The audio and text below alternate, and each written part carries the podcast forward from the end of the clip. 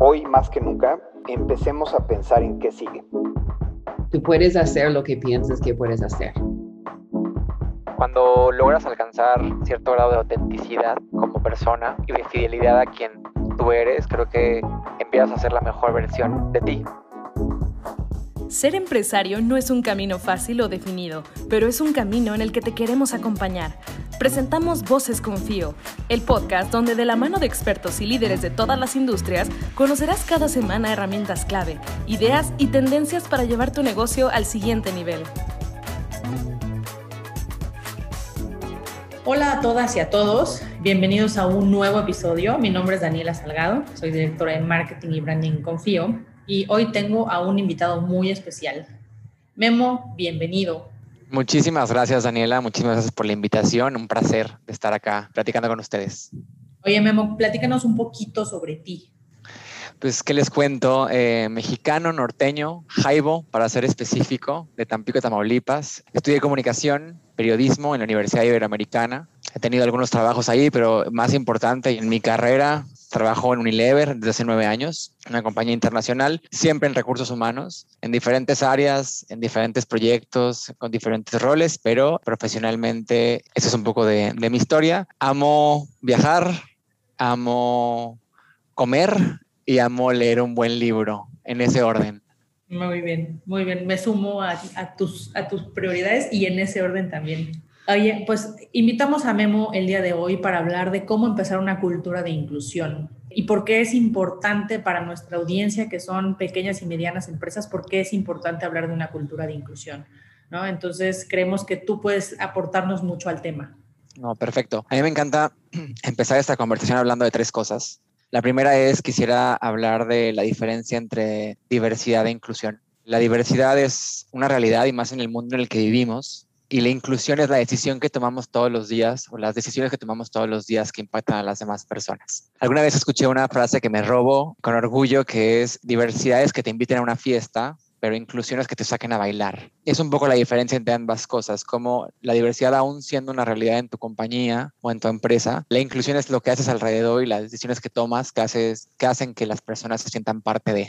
El segundo punto, hablando de diversidad e inclusión, es esto es un tema de negocio, ¿no? Entre mayor diversidad y mayor inclusión tienes en tu compañía, pues tienes una mejor conexión con tus clientes y con tus consumidores. Está comprobado que a mayor diversidad hay mayor innovación, simple y sencillamente porque personas con contextos diferentes, con momentos de vida diferentes, te pueden aportar soluciones distintas a productos, a problemas, a servicios que tienes. Y esto obviamente también te da una mejor gestión del talento y una imagen y reputación empresarial diferenciada, ¿no? Entonces, como que a mí, no, a mí me gusta empezar hablando de esto porque no es algo que, que es bueno tener porque sí o porque es lo correcto, que también es importante o porque está de moda, sino porque genuinamente hay un tema de negocio detrás. Hay varios estudios que comprueban que consejos o boards que, que tienen perfiles diversos tienen mejor valor de las acciones, percepción de las marcas, crecimiento, etcétera, ¿no? Y el último punto, que a mí me gusta también hablar mucho y con esto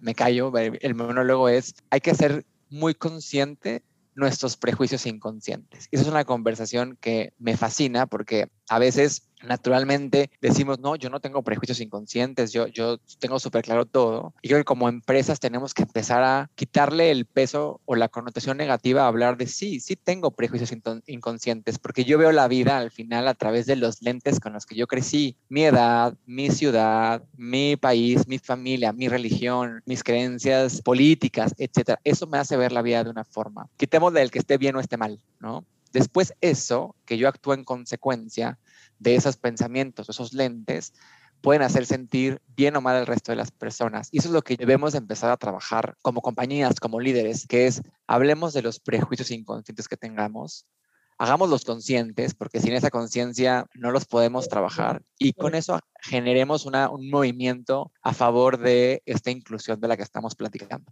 De acuerdo. Bueno, hasta ahí llegó el capítulo, muchas gracias, ya es todo lo que la gente necesita. Suena sencillo, yo sé que no lo es. Sí. ¿no? Y creo que, que también implica como líderes, como CEOs, como jefes, tener un, grado de vulnerabilidad importante de aceptar que sí, que crecimos con pensamientos de esas cosas que nos decían nuestros papás o nuestras tías o que escuchamos o que vimos en la tele, que forjaron nuestras creencias o nuestros miedos, ¿no? Y, y nada, también esto lo asocio a, siempre he dicho que la ignorancia es nuestro, nuestro mayor enemigo, ¿no? Porque el no saber cuando tú no sabes algo, te da miedo hablar del tema. Cuando tú no sabes algo, no quieres quedar como el tonto de la mesa. Entonces, prefieres no hablar del tema. Y entonces te quedas en la ignorancia. Entonces, creo que empezar a hablar de, estos temas y generar este espacio de vulnerabilidad de querer aprender de lo que no conozco es crítico. De acuerdo. Poner el tema sobre la mesa para poder visibilizarlo y poder hacer algo al respecto. Totalmente. Yo traigo por aquí un dato que, que según OCC Mundial, en 2020, en México solamente 40% de las empresas cuentan con una cultura de inclusión laboral, ¿no? Y entonces hacen algo al respecto. Quiere decir que 6 de cada 10 empresas no lo tienen ni en el radar. Exactamente, y creo que es esta falta de como conciencia, uno de, del tema, que también lo decías, está de moda, pero está de moda en, las, en los grandes corporativos, medianos corporativos. Yo no sé si realmente está de moda en todas las organizaciones en México. Y repito, creo que tiene que ver con que la gente no conoce los beneficios, además de que siempre es más fácil y más cómodo trabajar con gente que es parecida a mí. ¿no? Entonces, cuando, híjole, cuando contratas a alguien que empieza a desde su punto de vista, a lo mejor hacerte algunos retos, empieza a, no estar de acuerdo contigo, etcétera, podría hacerte sentir incómodo. Y esto otra vez implica un grado de vulnerabilidad y de, apertura a estar dispuesto a recibir comentarios diferentes a tu forma de pensar, a tu forma de actuar y, y, ver valor en eso. ¿no? Creo que ver valor en esas diferencias, porque, no sé, yo me acuerdo que yo crecí con esta idea del jefe que es, porque lo digo yo, cuando lo digo yo, etcétera, hablo de mi temprana edad y creo que estar abierto a equivocarte, a escuchar opiniones distintas para enriquecer la conversación es súper importante. Yo, no, yo, no, no sé qué tan abierto esté esto realmente en el país y qué tanto a lo mejor seguimos con, de repente a lo mejor algunos líderes que prefieren estar con perfiles similares a los, a los suyos y entonces están perdiendo este abanico de posibilidades de pensamientos distintos. De acuerdo. Hay una escritora gringa que a mí me gusta mucho que se llama Brené Brown, eh, que habla de la vulnerabilidad, ¿no? Y entonces tiene un libro que se llama Dare to Lead y que es una joya, ¿no? Y entonces habla de cómo, pues si como líderes no nos permitimos demostrarle a nuestros equipos que somos personas y que estamos abiertos y que somos incluyentes, pues no esperemos que los equipos lo sean por sí mismos, ¿no? Entonces respalda mucho esto que dices. Totalmente, totalmente de acuerdo contigo. Oye, y desde tu experiencia, ¿cuáles serían estos primeros pasos que podríamos darles a las empresas pequeñas y medianas de México, que son, como bien lo decías, las que están más lejos de tener una cultura de inclusión, simplemente porque pues, hemos visto que las manos son menos, que, la, el foco de negocio pues no siempre puede estar en ser cada vez más diversos, más bueno, diversidad no, que sean más incluyentes, que tengan más posibilidad de tener prácticas, por ejemplo, de sostenibilidad, ¿no? O sea, tienen sus, sus recursos mucho más enfocados en, en el día a día, pero cómo empezar a hablar de estos pasos para adoptar una cultura de inclusión y, como decías, verlo desde un punto de vista de negocio.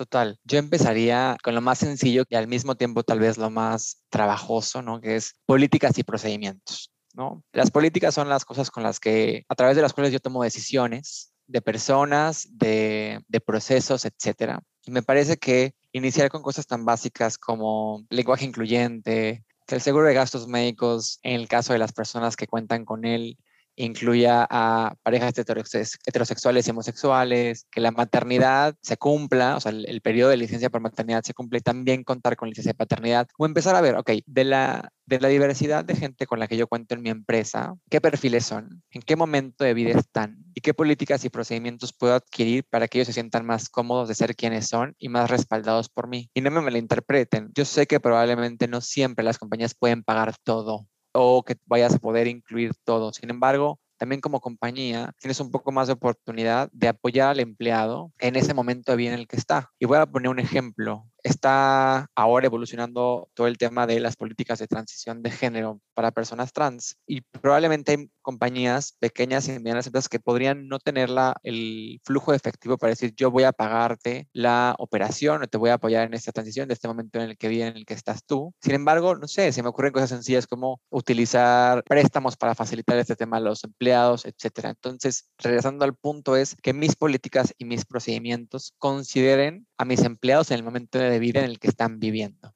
Y luego importante, no solamente hacerlo, sino cumplirlos, porque ahí puedes llegar a perder credibilidad. Si yo hablo que tengo un código de principios donde no, no se discrimina, etcétera, y al, primer caso de discriminación o de levantamiento no hago nada al respecto, ahí vas perdiendo credibilidad. Entonces creo que tener estas políticas, estas políticas y procedimientos y cumplir eso que estoy prometiendo de alguna forma o estas reglas del juego me parecen súper importantes. De acuerdo, de acuerdo. Y creo que agregaría un punto adicional que es si realmente vives una cultura de inclusión en la empresa, no solo se da de las políticas corporativas, ¿no? Como bien dices, eso es lo que establece el qué hacer dentro de la empresa, pero también se nota en la cultura de los colaboradores. Exactamente. En la forma que tomas decisiones, a quién contratas, a quién promueves, a quién despides. Yo siempre he dicho que uno genera cultura con sí, comunicación, pero también con señales. Entonces, si tú tienes un líder que es incluyente, que es abierto, que es positivo, y él es el que lo promueves, etcétera, estás mandando mensajes clarísimos para la organización. Y al revés es igual. Por más que yo diga que tengo ciertas políticas y procedimientos, pero la persona que estoy promoviendo o que retengo es una persona, a decir, un hombre machista o una persona que no hace equipo, estoy mandando señales. Entonces, no importa lo que yo comunique, no importa la política que yo tenga, el, el, el audio no se habla con el video. Y esos son los mensajes más poderosos que mandamos. Esto me llega al siguiente punto, que es la comunicación es importante. O sea, ser tú vocal, entre comillas, activista de estos temas es importante porque denota compromiso, porque ante la comunicación también das visibilidad. La visibilidad ayuda a normalizar, es como un efecto dominó, ¿no? la visibilidad del tema también ayuda a normalizarlo y la normalización genera luego representación. En la medida en que yo vaya comunicando políticas, procedimientos, celebre el Día de la Mujer, celebre o hable del Día Internacional de las Personas con Discapacidad o el Día de la Raza o el Día, el Pride Month, lo que sea, eso va generando conciencia, vas venciendo de alguna forma la ignorancia, abres la conversación. Entonces, hay esta parte que es compromiso, hay como un, desarrollo de, este, de esta capacidad o este conocimiento que la gente tiene al respecto del tema, normalizas y esa normalización me parece que no solamente impacta a tu compañía, al final termina impactando también a la sociedad en la que vivimos y a México. O sea, creo que a veces las, como organizaciones y más las pequeñas y medianas empresas no se dan cuenta del poder que tienen de construir la cultura del lugar donde vivimos, de la sociedad de la que somos parte. Y esa responsabilidad es grandísima. Sí, claro. Y cómo ser incluyentes en las empresas también cambia la vida de las familias, ¿no? De los niños que viven con esas, con esas personas, pues eso es lo que, lo que van a ver en su casa, ¿no? Si como bien dice, si la empresa sobrecomunica y todo el tiempo está informando, pues a la gente no se le olvidan las cosas. Y es con comunicación oficial, con, el, con estos temas que decías, no verbales y no estructurales, pero sí importantes de a quién promueves, cómo tratas los casos que, que hay de, de discriminación o de no inclusión simplemente. ¿no? Entonces eso se convierte en una política no corporativa, pero sí este, que, llega hasta las familias, ¿no? Y como dices, las pequeñas y medianas empresas en México ocupan a más de la mitad de la gente, ¿no? Entonces, es un tema de negocio, es un tema de cultura, es un tema de hacer un mejor país. Exactamente, y ahí yo complemento eso porque el impacto es tan grande como el que acabas de hablar y también tan personal como yo recuerdo conversaciones en construimos una red de mujeres en la una compañía en la que trabajaba y las mujeres verbalizaban, soy de una familia en donde ni mi hermana, ni mis primas, ni mi mamá, ni mi abuela, ni mis tías abuelas trabajaron nunca. Soy la primera generación de mujer trabajadora y no tengo con quién hablar del tema. No tengo referentes, no tengo a quién contarle lo difícil que es y solamente poder tener en este momento este grupo de mujeres con las que yo me puedo identificar y saber que comparten dolores, preocupaciones, emociones, responsabilidades es brutal. Y igual el impacto sí es para los empleados, pero también es para las familias. ¿Y a voy con esto? Cuando hacíamos comunicaciones sobre el Pride Month, el, mes del orgullo gay, eh, ahí una madre de familia se acercó con una persona de la red que teníamos en ese entonces y simplemente le dijo, mira, sé que mi hija es lesbiana, no sé cómo tener esta conversación con ella, no sé nada del tema, solo sé que la amo mucho, pero no sé cómo, cómo abordarlo. Entonces, con mucha vulnerabilidad, quiero venir a hablar contigo y quiero hacerlo bien. Y es una persona que no podía ir ni a su comunidad, ni con la persona, ni con su hijo, ni con su pareja tal vez, porque quería un espacio un poco más seguro y más neutro para tener esas dudas, para preguntar lo que es políticamente incorrecto. Y Dani, de verdad, no sabes el miedo que tenemos de hacer preguntas que suenen políticamente incorrectas y hay que empezar a tenerlas. Hay que empezar a tener estas conversaciones porque si no, no vamos a poder cambiar esos prejuicios que tenemos, esas ideas con las que crecimos. De acuerdo. Oye, Memo, si, si te dijera cuáles son estos tres consejos que le darías a los emprendedores y a los empresarios pyme para promover una cultura de inclusión, como este paso por paso, ¿cuáles serían esos tres o cinco consejos para empezar?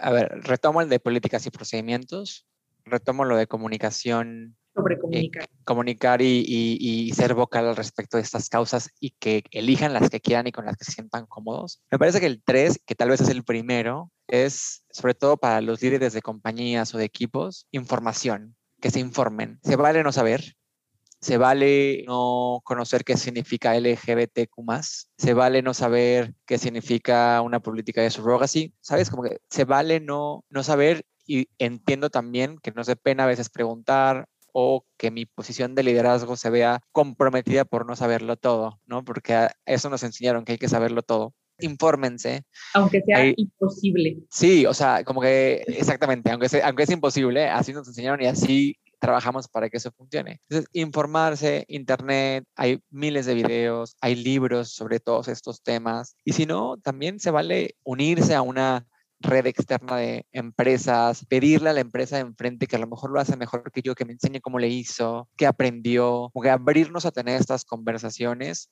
o que se, que se expongan a estos contenidos o estas conversaciones que los ayuden a tener mayor conocimiento. Entonces, informarse, estas políticas y procedimientos me parecen críticas, hacer comunicación al respecto del tema. Y la última es, yo creo que esto es un tema que se mueve, si bien es lo que deberíamos de hacer, también sé que es un tema que se mueve por pasión, ¿sí? Por empatía, por la causa que también me tocó vivir, o si tuve un primo, un amigo, una persona cercana con la que yo viví. Entonces, empiecen con cualquiera que sea la causa más cercana a su corazón para que se sientan motivados a, a salir adelante. Y cuando hablamos de diversidad e inclusión, esto es un efecto dominó. Si yo hago algo para tener una empresa con mayor balance de género y empiezo a construir una cultura de inclusión para hombres y mujeres, automáticamente esas acciones también me van a ayudar para el día que quiero hacer algo con personas con discapacidad. Si bien va a haber diferencias, como accesibilidad en este caso, por ejemplo, cuando hablamos de inclusión, cuando hablamos de eliminar prejuicios inconscientes, cuando hablamos de evaluar a las personas por sus competencias, eso va aplicando para cada minoría o grupo subrepresentado o grupo vulnerable. Entonces empieza con una cosa y ve poco a poco haciendo el, este efecto de expansión hacia otros, hacia otros grupos para cada vez tener mayor, mayor representación en tu compañía, que sobre todo represente a la sociedad o a los clientes a los que sirves. De acuerdo, me encanta. ¿Algún último consejo que le quieras dejar o algo que le quieras decir a los empresarios pyme? Sí, nunca se está 100% listo, nunca.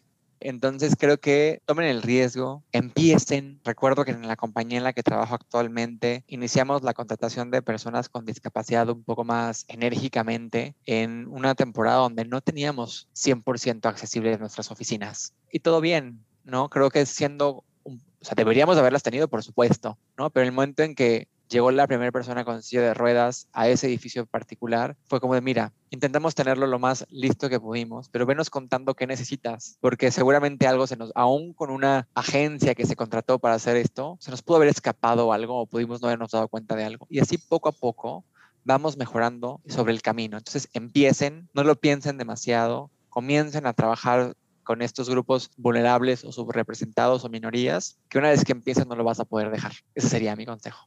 De acuerdo. Según CONAPRED, solo 25% de las personas con discapacidad tienen alguna ocupación económica. En México tiene un contrato, ¿no? Y solo 27% cuenta con prestaciones médicas. Entonces hay, hay mucho que hacer. Igual siempre, siempre le decimos a nuestros podescuchas que empiecen, ¿no? O sea, ¿cuál es el primer paso? Intentarlo. De ahí van a empezar a salir cuáles son los siguientes pasos y que nos vamos a equivocar en el camino, seguro, pero de que es mejor equivocarse a nunca empezar, 100%. Totalmente. Y solo ese número que me compartiste, en números rápidos, se estima que el 8% de la población mexicana aproximadamente tiene alguna discapacidad. Estamos hablando de 10 millones de personas. Y tú acabas de decir que el 25%, solamente el 25% tiene una actividad económica actualmente. Entonces estamos hablando que 7.5 millones de personas con discapacidad no tienen una oportunidad de trabajar el día de hoy. ¿no? Y pueden ser muchas razones, pero creo que como compañías, repito, tenemos una responsabilidad de poder dar una oportunidad de desarrollarse y de darles una oportunidad de trabajar como cualquiera, como cualquiera de nosotros. 100% de acuerdo contigo. Oye, Memo, llegamos al momento del dado confío. Perfecto. Aquí tiramos un dado virtual y entonces te hacemos una pregunta para conocerte a ti un poquito mejor y que nuestros podescuchas conozcan un poquito más sobre ti. Súper. Entonces, eh, tiramos el dado y tenemos el 2. Y la pregunta es, ¿cuál es el mejor consejo que te han dado? Híjole, qué difícil.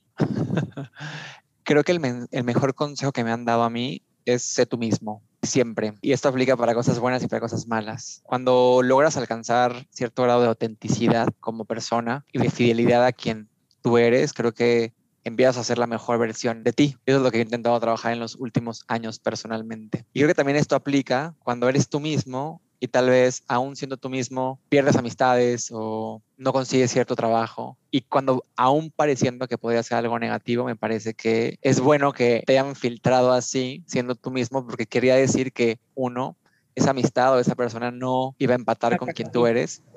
O segundo, que la cultura de esa organización tampoco iba a ser bien para, buena para ti. Entonces creo que ese es el mejor consejo que recibí, que recibí muchas veces y que a veces no quise aceptar, pero que a lo largo del tiempo y conforme pasan los años vas entendiendo cada vez lo que significa y el impacto que tiene en tu vida personal y profesional.